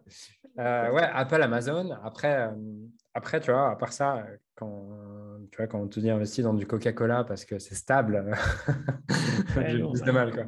Bien sûr, mais enfin, je suis, je suis d'accord avec toi. Moi, il me reste encore sûrement, il me reste encore quelques ETF, donc ça, c'est pour les feignants. C'est-à-dire que, en fait, tu achètes dans un, achètes dans un panier d'actions, en fait. Tu investis dans un panier d'actions où dedans, il y a de tout. Et du coup, bah, après, tu peux. Donc, euh, donc en fait, j'ai trois choses par rapport à ce que tu m'as dit. La première, c'est d'acheter dans ce que tu consommes. Donc, s'il y a des entreprises particulières qui mmh. te touchent par euh, leur business model, leur politique RH, leurs euh, produits. Euh, donc Apple, tu vois, pour moi, c'est un bon exemple. C'est OK d'investir dans Apple, tu vois. Et donc là, tu cibles vraiment une entreprise en particulier. Après, il y a des ETF que tu peux. Donc, les plus connus, c'est ETF S&P 500. Donc, tu investis direct dans les 500 plus grosses entreprises des États-Unis. En sachant qu'il y en a sûrement 300 avec lesquels tu n'es pas aligné. Et ouais, non, mais même plus que sûrement plus que ça. exactement. Donc, euh, et du coup, pour corriger mon propos à, ce sujet, c'est qu'il existe des ETF spécifiques à des secteurs d'activité euh, ou à des. Tu sais, maintenant, on a les critères ESG pour les entreprises euh, responsables ou green. Alors, mmh. bon, il faut voir vraiment un petit peu ce qu'il y a derrière aussi. Je pense que tout n'est pas green non plus, mais tu peux choisir d'investir dans un ETF ESG et du coup, ça permet de diluer ton risque dans la mesure où tu rentres sur plusieurs entreprises qui sont censées œuvrer dans l'impact, dans l'écologie, le développement durable, etc. ça, ça peut être une deuxième chose. Du coup, c'est moins casse-tête. Tu ne fais pas les recherches sur chaque entreprise. Euh, mais tu te dis, voilà, ce, panier d'entreprises, il a l'air euh, il a l'air plutôt, plutôt euh, aligné. Si, encore une fois, tu as, as, envie d'investir dans le green, ce n'est pas une obligation non plus. attention. Hein. Tu peux investir dans la tech parce que pour toi, ça fait du sens, dans euh, la pharma parce que tu es aligné avec ça. C'est vraiment chacun ses valeurs sur qu'est-ce qu'il pense qui est juste pour le monde de demain qu'il a envie de voir naître. Donc, euh, mais les ETF spécifiques à des choses qui sont importantes pour toi, des secteurs d'activité qui sont importants pour toi, ça peut être une deuxième option. La troisième, c'est le private equity, mais c'est un peu plus mmh. compliqué. C'est-à-dire que si tu veux vraiment savoir où va ton argent, à qui il va, à quoi il sert euh, et à quel projet il contribue, c'est de euh, l'investir assez tôt dans des projets entrepreneuriaux euh, et, du coup de prendre en échange de parts de ces entreprises-là. Et bah, c'est exactement comme si tu investissais en bourse, sauf que comme tu le fais très tôt dans le projet, bah, le projet n'est pas du tout en bourse. Et du coup tu as beaucoup plus de, capital que quand tu achètes une action euh, sur les, sur les bourses. Tu as investi quelle part, de, quelle part toi en private equity? Sur, sur tout mon patrimoine? Ah, c'est difficile de donner un pourcentage, mais j'essaye de mettre euh, au moins 10 000 euros par an dans des, des projets comme ça. Et ça peut monter peut-être euh, jusqu'à 40, 50 euh, les années où j'ai mis les plus gros tickets. Et après, je le fais sous différents. peut-être pas forcément rentrer dans les détail, mais des fois, je le fais en direct pour avoir de la réduction d'impôts. Des fois, je le fais via, via, ma holding. Des fois, je le fais. ça, je ne l'ai jamais fait, mais tu peux aussi le mettre dans un PEA pour avoir d'autres avantages fiscaux. Donc, il y a plusieurs formes derrière pour, faire de, l'investissement en private equity. Comment tu les trouves? Bah, C'est là où c'est pas simple, c'est principalement dans le réseau. Sur mon profil LinkedIn euh, où j'ai beaucoup de. Alors, je suis quasiment plus actif en ce moment sur LinkedIn, mais j'ai euh, beaucoup, beaucoup de connexions. Et dans mon profil, j'ai entrepreneur et investisseur. Donc, hmm. en fait, j'ai souvent des, des leads en fait, qui me contactent pour savoir si je veux mettre des tickets dans leur boîte. Euh, et en général, je prends le temps d'échanger avec eux parce que ça me, je sais pas, ça me nourrit, ça m'intéresse de voir des entrepreneurs qui se lancent et de voir leurs projets, euh, pas du tout pour euh, leur piquer les idées parce que j'ai pas du tout le temps, mais de voir, voilà, de voir un peu ce qui se fait sur le, sur le marché. Donc ça, ça peut être, quand tu es, en, es en recherche, ça peut être bien de le faire savoir. Ne serait-ce que mettre un investisseur, en fait, des fois, les gens ils viennent te poser la question si tu veux financer leur truc. ça peut être bien de le faire savoir dans les cercles dans lesquels tu es, donc si tu es dans des masterminds, dans des formations, dans des cercles ou des associations d'entrepreneurs de le faire savoir. Euh, et après, je crois qu'il existe des clubs d'investissement. Euh, là, j'en ai, ai pas forcément à recommander, mais, mais, mais je sais qu'il en existe. Et en fait, c'est C'est un entrepreneur, une personne qui va faire les démarches de chercher les deals et qui va permettre à sa communauté de rentrer avec lui. Et ça, j'ai jamais testé. Moi, je l'ai fait. Euh, je l'ai fait avec euh, Léonis Investissement, je ne sais pas si tu connais. Ouais, bah, c'est celui-là que j'allais prendre comme exemple. Ouais. ouais. je passe. non, euh, ouais, je passe. Euh, Joker. Il, il, existe des plateformes, dernière chose, il existe des plateformes euh, So We Found ou, ou, Crowdcube ou Caption. Il y, a, il y a des plateformes aujourd'hui en ligne qui permettent d'accéder à des parts d'entreprises qui ne sont pas encore en bourse. Il y avait également, enfin, il y a le fondateur de Feed, Anthony Bourbon, qui a lancé un truc aussi récemment que j'ai vu. Je ne sais pas si tu as vu ça aussi. Je, voulais revenir sur un truc que tu as dit au début. Euh, enfin, toi, tu vois ça comme un jeu. Euh, l'investissement. Euh, ouais, tu vois ça comme un jeu. Je pense que je l'ai vu comme un jeu à un moment donné. Ça m'a saoulé. Et aujourd'hui, je pense que j'ai besoin de, reclarifier c'est quoi mon intention avec l'investissement. Ça m'intéresserait que tu, nous partages comment ton, l'intention de base, comment elle a évolué entre le premier jour où tu as investi et aujourd'hui, tu vois? Quelles ont été les différentes étapes, peut-être à un moment donné du manque ou de la peur ou je sais pas quoi et comment tu arrives à parce que en fait moi quand je me suis c'est simple hein, quand je me suis libéré du manque et de la peur j'ai arrêté d'investir tu vois. Donc c'est intéressant d'avoir que tu me partages une intention un peu plus saine quoi. et comment ça a évolué pour toi? Yes euh, oui, c'est sûr que j'ai eu, euh, j'ai eu des peurs, j'ai eu des manques. Euh, c'est sûr, je peux te prendre un, exemple d'une action qui n'était pas forcément très juste. C'est quand j'ai changé de boîte en 2016. mon, ex-belle famille était une famille d'entrepreneurs. Ils avaient beaucoup, beaucoup d'argent, ils avaient plein de business. Je ne comprenais pas tout, mais voilà.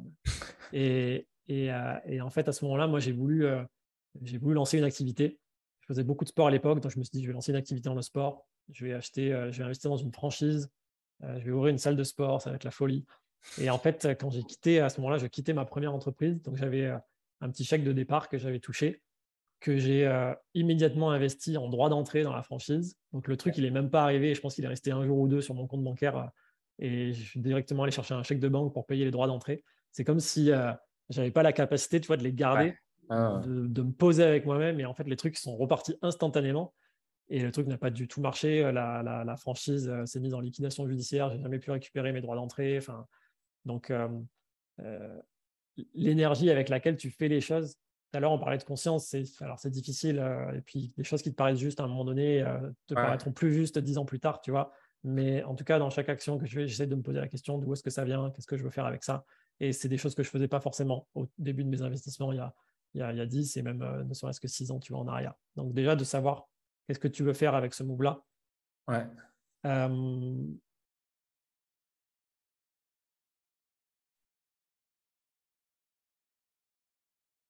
la deuxième chose qui me, venait, mais je l'ai, j'ai perdu le, ce que je voulais te dire. Hmm. Derrière le jeu, tu vois, il y a une forme de. Il y a une forme, c'est pas du détachement, mais il y a une forme de, l'argent ne me définit pas en fait. Et je pense pas que ce soit prétentieux de dire ça aujourd'hui, mais franchement, je pense que j'aurais 3 zéros de plus ou de moins sur mes comptes bancaires aujourd'hui, que je vivrais, je pense, euh, dans le même appart, euh, je vivrais les mêmes journées parce que j'aime bien travailler. Donc, euh, l'argent ne me définit pas et il y a une forme de. C'est pas, pas je m'en fous de, de l'argent, parce que aujourd'hui, j'ai pas suffisamment de cash, tu vois, pour m'arrêter de travailler à vie. Hein, je suis pas du tout dans cette situation-là. Mmh. mais je suis dans une situation où en fait je veux, veux pas que ça me mette la pression de me forcer à faire des actions avec lesquelles je suis pas aligné. Tu vois, j'essaye vraiment de dans mon quotidien. Voilà, si j'ai envie de prendre une journée off pour bronzer sur ma terrasse, ben je le fais, tu vois, et ça n'empêche pas que le lendemain, je vais peut-être travailler 15 heures dans la journée parce que j'en aurais aussi envie, tu vois. Et du coup, derrière la notion de jeu, je vois aussi le, le, le fait de ne pas être trop attaché à l'argent et de ne pas être défini par, par les montants que tu peux, avec lesquels tu peux, tu peux, tu peux jouer, du coup. ça, c'était la, la, deuxième chose. Et pour moi, c'est une forme, c'est comme si tu avais dû, en fait, investir aujourd'hui. c'est comme si tu gagnais du temps plus tard. En tout cas, c'est ça Hmm. mon objectif. Et du coup, c'est du coup effectivement, c'est moins d'argent disponible pour, pour t'amuser, pour, euh, pour euh, te faire encore plus plaisir euh, aujourd'hui. On parlait tout à l'heure de gratification instantanée. Ouais. Euh, mais du coup, c'est de l'argent que tu vas faire travailler, ou que tu vas, en tout cas que tu vas essayer de faire travailler pour qu'il grandisse et que bah, par contre, plus tard, moi, je te parlais tout à l'heure, je compte pas trop sur ma retraite. Donc pour moi, l'objectif, c'est d'avoir à la fin un capital, soit qui tourne tout seul via des loyers ou d'autres trucs, soit qui est un capital juste dans lequel je pourrais aller me, me- me servir et me faire plaisir, et du coup qui m'achètera du temps plus tard. Alors j'aime pas trop la, corréla- la corrélation euh, euh, pure et dure temps- temps-argent, parce que du coup, en, en tant qu'entrepreneur, euh, quand on veut scaler, il faut justement essayer de décorréler les deux. Mais pour moi, dans l'investissement, il y a quand même la notion d'en fait, ce que tu mets aujourd'hui, bah, c'est du temps que tu récupéreras à un moment donné. Hmm. Ouais, je vois. Et hum, ouais, voilà, je ne sais pas si tu avais une autre question, mais c'est les, les- choses qui me venaient. Ouais, enfin, il y a hum, d'autres choses qui me sont venues pendant. Je pensais notamment au, fait que je pense que dans ce que j'entends, un des trucs qui te permet d'être euh, serein aussi, c'est d'avoir un time frame qui est raisonnable. Que tu as pour intention d'être libre financièrement à 55-60 ans, quoi. Tu le seras sûrement avant. Euh, tu l'es peut-être déjà et peu importe, mais euh, pense que la, sérénité aussi, est-ce que ça vient du manque et de la peur, vient aussi du time frame qu'on se donne inconsciemment pour devenir libre financièrement. Je pense que tu vois, chez beaucoup de mes clients ou, moi-même, hein, euh, moi, le premier, euh, j'ai eu beaucoup de stress par rapport à l'argent à un moment donné parce que je m'étais donné un peu l'objectif débile euh, d'être millionnaire et multimillionnaire avant un certain âge, tu vois, et un âge qui était euh, débile, tu vois. Donc, ça m'a apporté, j'ai développé des compétences à travers cet objectif, mais euh, ça a créé aussi, je pense, beaucoup de stress, tu vois. Et je pense que c'est hyper sage de, de euh, créer un véhicule justement qui te permet de te dire qu'en fait, tu n'as pas envie d'arrêter de travailler, de un, et de deux, de te donner suffisamment de temps pour que ça soit Oui. aussi raisonnable, en fait. Oui, et oui, c'est très juste la notion de, de sérénité. Tu vois, moi, je dis toujours à mes clients, avant de penser à, à- à investir dans le, dans le prochain euh, token ou quoi que ce soit, euh, il faut euh, déjà aussi avoir son épargne pour se sentir en sécurité. Tu vois, et ça, c'est propre à chacun, mais d'avoir un peu de cash à la maison, un peu de cash sur ton compte bancaire, peut-être un peu de cash sur un livret A, tu vois, et d'avoir comme ça, ça dépend des modes de vie de chacun, mais entre 3, Ouais. 6, 12 mois d'avance, tu vois, de cash qui ne sont pas investis, en fait, mais qui sont là Ouais. qui sont là, qui te soutiennent et qui sont juste là pour, en fait, pas te faire stresser, faire en sorte que tu sois serein, tu vois. Et ce montant, il est vraiment propre à chacun. Euh, mais euh, ça permet d'être en condition pour, OK, maintenant on a ça, maintenant on va jouer. Ouais. Et avec ça, tu vois, si je, si je fais des mauvais moves ou si je fais des expériences qui sont pas forcément les bonnes, bah, c'est OK, tu vois, je me suis pas mis en difficulté.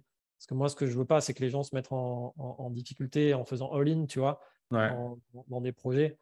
Euh, moi, j'interviens vraiment sur pas la partie création, mais la partie optimisation slash investissement. Ouais. Euh, et en plus, je fais pas de conseils en investissement. Moi, c'est vrai qu'on l'a pas précisé en, en début d'échange, mais tout, ce- tout ce qu'on se dit ici, c'est pas, c'est pas des conseils. Moi, j'ai pas, je suis pas certifié, j'ai pas vocation à l'être. Euh, moi, je fais de la finance d'entreprise et donc j'optimise vraiment euh, les finances des, des- des entreprises de mes clients. Mais évidemment qu'on vient travailler sur des questions de patrimoine perso, Ouais. évidemment qu'on qu'on vient travailler sur des questions de, de choix d'investissement. Mais ces choix-là, pour moi, on peut les aborder que à partir du moment où tu es à la fois serein sur ton business model, c'est-à-dire Ouais. que tu as une entreprise qui commence à tourner. Je ne dis pas qu'il faut qu'elle fasse des millions, Ouais. il faut que tu aies un processus où en fait, tu as quand même quelques clients, tu sais les servir, tu as un peu de visibilité sur tes entrées d'argent, tu vois, que tu ne sois pas en train de te cramer pour, pour créer ton cash. Sinon, tu ne seras pas du tout euh, Mm. disposé en fait, à te dire où est-ce que je l'investis? Parce que en fait, tu vas avoir besoin de ce cash-là pour euh, payer ton équipe, te payer toi. Ouais. Donc, euh, si tu n'as pas un minimum de visibilité sur euh, ton activité, c'est difficile d'être dans cette disposition. Premièrement, et la deuxième chose, c'est voilà, ce qu'on a dit tout à l'heure, d'avoir aussi à titre perso un peu d'avance, que ce soit du cash à la maison sur tes comptes bancaires traditionnels. Il n'y a vraiment pas de mal à ça, d'avoir vraiment du cash qui est dispo, qui est disponible pour être serein. Yes.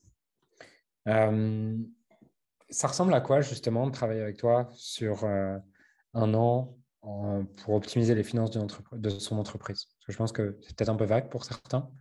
Euh, concrètement, on fait quoi? C'est. euh, Alors, moi, je n'ai pas un business scalable aujourd'hui, en tout cas. je fais encore beaucoup de sur-mesure parce que même s'il y a des enjeux qui sont parfois similaires, la situation de chaque entrepreneur, elle- elles sont très différentes aujourd'hui. Les, les clients que j'accompagne, ils ne sont pas tous en France. Euh, ils ne se rémunèrent pas tous de la même façon. Ils ont pas Ouais. situations personnelles similaires. Donc, je fais encore beaucoup de sur-mesure et c'est ce qui me plaît, en fait. parce que j'ai plusieurs activités, mais en tout cas, celle-ci, c'est vraiment une activité de cœur. et, d'être aux côtés des, clients, c'est vraiment quelque chose qui me plaît, de voir comment ils réfléchissent, comment ils, comment, de voir leur business model. Moi, je trouve ça fascinant.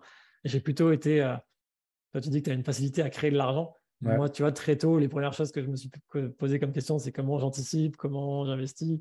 Je me suis posé les questions très tard de comment je génère de l'argent. Tu vois et du coup, ça me fascine toujours de voir des entrepreneurs qui se lancent, qui, qui marchent bien et qui, qui ont du coup euh, commencent à avoir pas mal de trésorerie et qui bah, veulent un peu d'aide pour, pour appréhender tout ça. Donc, ce que je fais, c'est euh, en fait, je suis comme un sparring partner, je suis un, je suis un homologue en fait. Euh, je suis aussi entrepreneur, je suis aussi investisseur et du coup, on peut avoir des discussions euh, d'égal à égal, je dirais.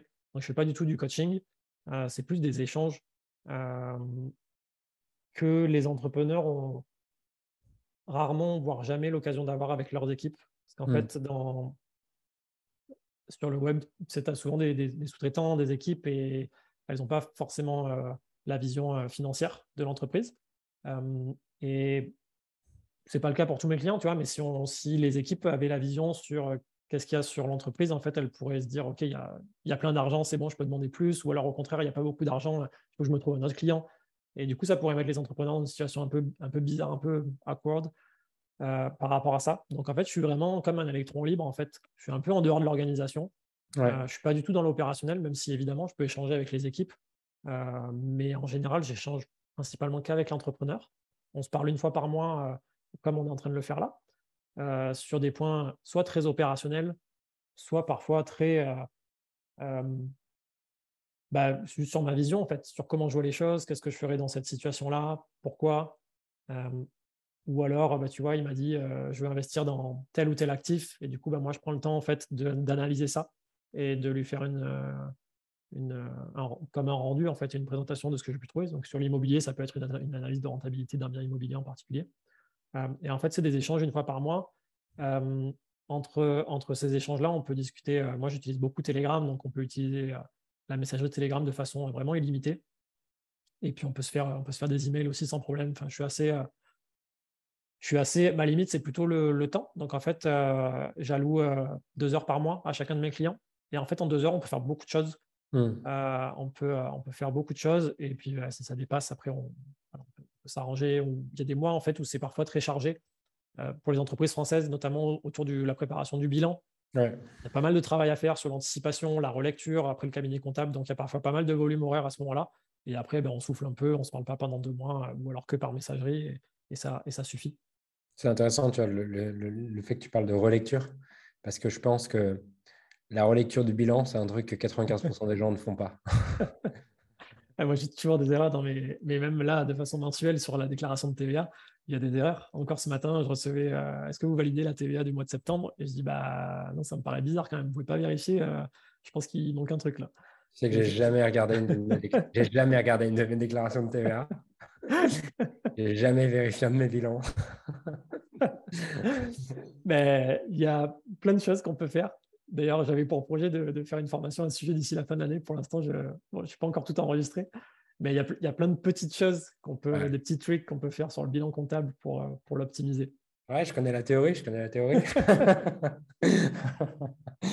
ben ça, du coup, voilà, sur, pour, répondre à pour finir de répondre à ta question, en, en plus de moi, mon intervention auprès, du, auprès de l'entrepreneur, je mets à disposition aussi une personne euh, qui est vraiment euh, sur la partie assistance administrative et qui est sur l'organisation des, dossiers pour le comptable, s'assurer qu'il y a bien un justificatif par écriture bancaire euh, et justement euh, faire le check de la TVA mensuelle, etc. etc. Donc, c'est une... en général, les cabinets comptables, ils ne font pas ça. Euh, très, très sincèrement, j'ai rien contre eux, mais leur boulot, c'est de, de, compter, de déclarer, mais ils ne vont pas optimiser, ils ne vont pas vérifier. Donc, c'est bien d'avoir une petite main dans l'équipe qui soit assez rigoureuse et qui, et qui fasse ça. Moi, je l'ai fait pendant longtemps pour moi. Euh, et, en fait, depuis, euh, euh, à peu près un an, je commence à déléguer cette partie-là. Et donc, je me suis appuyé sur quelqu'un, d'abord pour moi, et maintenant pour que je mets aussi à disposition de mes propres clients. Et du coup, bah, quand on travaille avec moi, moi, j'ai plutôt une vision long terme. Et puis surtout, comme c'est des sujets d'argent, bah, en fait, on est. Je ne dis pas que c'est tabou, mais le, temps que la machine se mette en marche et se huile un petit peu, c'est difficile de travailler avec moi sur un mois, sur trois mois. Je trouve que c'est trop court.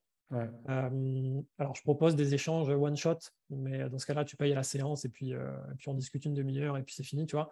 Mais si tu veux vraiment travailler sur des questions de direction financière, en fait, il va falloir trois mois. Là, j'ai une cliente, on galère à ouvrir sa société et ses comptes bancaires. Ça fait, trois, ça fait presque six mois qu'on a signé ensemble et en fait, on, est un peu dans le, en suspens, tu vois. On ne peut pas encore lancer vraiment tout ce qu'on aimerait lancer.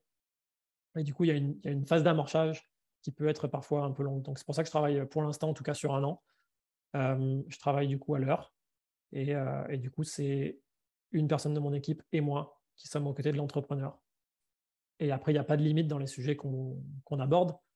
Euh, et on va parfois sur le perso aussi, tu vois, avec euh, voilà, si l'entrepreneur il est OK, qui demande, euh, moi, il n'y a aucun problème pour aborder tous ces sujets-là. Et après, c'est c'est lui qui reste le CEO, tu vois. Moi, je ne vais pas être là en disant il faut faire ci, il faut faire ça, moi, je te conseille d'eux. Non, c'est voilà, moi, ce que j'ai fait pour moi, moi, ce que je ferai par rapport à ce que tu me partages. Et puis bah, après, voilà, on en discute, on fait un ping-pong et à la fin, c'est l'entrepreneur qui décide. J'essaie de remettre beaucoup le pouvoir sur l'entrepreneur parce qu'il y a déjà je travaille beaucoup avec des femmes euh, et euh, on a une vision du, justement du cabinet comptable, du, notaire, tu sais, toutes les professions un petit peu réglementées, on les voit comme euh, mmh. oh là là, ils font, c'est eux qui ont raison, ils savent tout, il ne faut pas qu'on fasse de bêtises, et, etc. Et moi je leur dis non, vous êtes là, vous êtes CEO en fait, donc c'est à vous de dire au comptable qu'est-ce qu'il fait comme compte ou pas hein, en fait. Donc euh, oui, il est expert, il a prêté serment, euh, il met son tampon, etc. Mais en fait, c'est vous qui décidez qu'est-ce que vous faites des finances de votre entreprise. Hmm. Cool. J'aime bien terminer par cette question qui est euh, c'est quoi les trois choses que les trois choses que, que tu sais aujourd'hui, parce que tu le sais, parce que soit tu as fait des erreurs, soit tu l'as appris, soit je ne sais quoi, que tu aimerais transmettre à celui que tu étais il y a dix ans? Qui lui ferait gagner beaucoup d'argent, du coup. Ou qui lui ferait éviter d'en perdre beaucoup. Éviter d'en perdre. Euh, euh, ne pas essayer de copier-coller euh, bêtement des, vouloir faire comme hmm. un, beau papa, un oncle, peu importe. Ne pas vouloir copier bêtement des stratégies et faire les choses pour les mauvaises raisons. Hmm. premièrement. Deuxièmement, ne pas après, c'est assez, bateau euh, au niveau des croyances limitantes, mais en fait, moi, j'ai acheté euh, des appartements parce que je pensais que c'était impossible d'acheter des immeubles. Hmm. Et en fait, j'ai découvert, à mon sens, trop tard que en fait, c'était assez simple d'acheter un immeuble et ça pouvait te faire euh, gagner à la fois beaucoup de temps et beaucoup d'argent. Parce que toutes les démarches que tu fais pour acheter un appart, en fait, c'est exactement les mêmes, sauf que tu achètes 5, 10, 15 apparts d'un coup. Et ça, c'est un truc que j'ai découvert assez tard. Je l'ai découvert en plus quand, j'étais dans la transition euh, salarié-entrepreneur, donc euh, j'étais devenu persona non grata auprès des banques traditionnelles, donc je n'avais plus droit à ce qu'on me prête de l'argent. Et du coup, je me suis dit, mince, j'aurais pu faire quand même. C'était voilà, c'est mon seul regret dont, dont j'ai rapidement parlé tout à l'heure. Donc, là, aujourd'hui, tu conseillerais du coup à quelqu'un qui commence d'aller direct sur un immeuble? Ah ouais. Ok, intéressant. Ouais, quelqu'un qui commence et qui peut se faire accompagner par une, par une banque pour avoir un petit effet de levier même avec la hausse des taux, moi, je, enfin, je continue de croire que c'est très intéressant. Les taux, mm. ils ne remontent pas beaucoup en réalité. Euh, après, voilà, on va voir comment, comment ça évolue. Mais pour moi, c'est. L'immobilier, pour moi, c'est quasiment incontournable dans un patrimoine, mm. à mon sens. Mais ça, c'est que ma vision. Ça permet vraiment d'avoir une régularité en fait, dans l'argent, dans les flux financiers, d'avoir des revenus passifs, de pouvoir profiter de l'effet de levier bancaire. Donc, ouais, moi, dans toutes circonstances, euh, je recommanderais l'investissement immobilier. Et je recommanderais de le faire via des immeubles pour acheter plein d'apparts d'un coup. Hmm. Et en plus, dans les immeubles, tu peux même diversifier à la fois la typologie des biens. Donc, tu peux avoir des apparts, des locaux commerciaux, plein de trucs différents. Et tu peux aussi varier le mode d'exploitation. Tu peux louer un professionnel, tu peux louer hmm. en longue durée, tu peux louer en saisonnier. Tu peux te dire, voilà, cet appart-là, je le loue en saisonnier, l'autre non. Tu vois et du coup, tu mixes en fait. C'est comme si tu avais un ETF d'appartement en fait. Euh, un ETF d'immobilier, mais c'est le tien.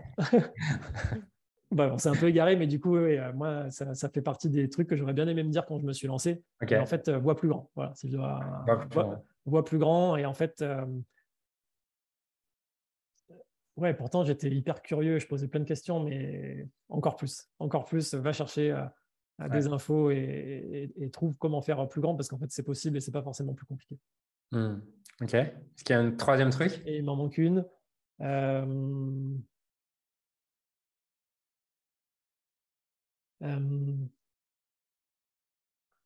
ouais, de ne pas douter de ma, de ma valeur. Que ce soit en tant que salarié, en tant qu'entrepreneur, en tant que prestataire de service, peu importe. Mais, mais ouais, dans le monde de l'entreprise, j'ai souvent dû jouer un petit peu des coudes pour que les gens voient la lumière de ce que je peux apporter. Voilà. Il y a des regards qui ne sont pas toujours conventionnels, mais qui, ont de la valeur et j'en ai souvent douté. Voilà. Mmh, ok. Encore aujourd'hui. Ouais, je pense. Enfin, et c'est assez paradoxal. Je pense que tu vois, je, je vis un peu la même chose et euh, et je pense plus ton regard est différent de ce que la majorité des gens pensent, plus tu le remets en question et plus tu, ouais, plus tu le remets en question. Alors que aujourd'hui, ce, que, ce dont je suis certain, c'est que en général, ce que pense la majorité, c'est ça manque souvent de, de justesse et de profondeur. Et au contraire, euh, je pense que quand il y a une minorité qui dit quelque chose, c'est souvent beaucoup plus vrai qu'une mmh. majorité, tu vois. Et je pense que c'est vrai dans la finance. Enfin, c'est clair dans la finance. Dans, quand tout le monde commence à investir dans un truc, c'est que c'est trop tard. C'est trop tard. On est d'accord. Yes. Cool. Merci Gabriel. Euh, où est-ce qu'on te retrouve si on veut travailler avec toi c'est, Si on veut te suivre, si on veut avoir tes conseils euh, c'est, quoi, c'est quoi les endroits où on te retrouve? Alors, je suis assez facilement trouvable sur les réseaux, donc Gabriel Sciano, S-C-H-I-A-N-O. Et après, le site que j'ai euh, mis en ligne il y a quelques semaines maintenant, c'est cabinetcoeur.com, qui parle justement de cette activité d'accompagnement sur la direction euh, financière. cabinetcoeur.com. Cool. Merci, Gabriel. Merci beaucoup à toi.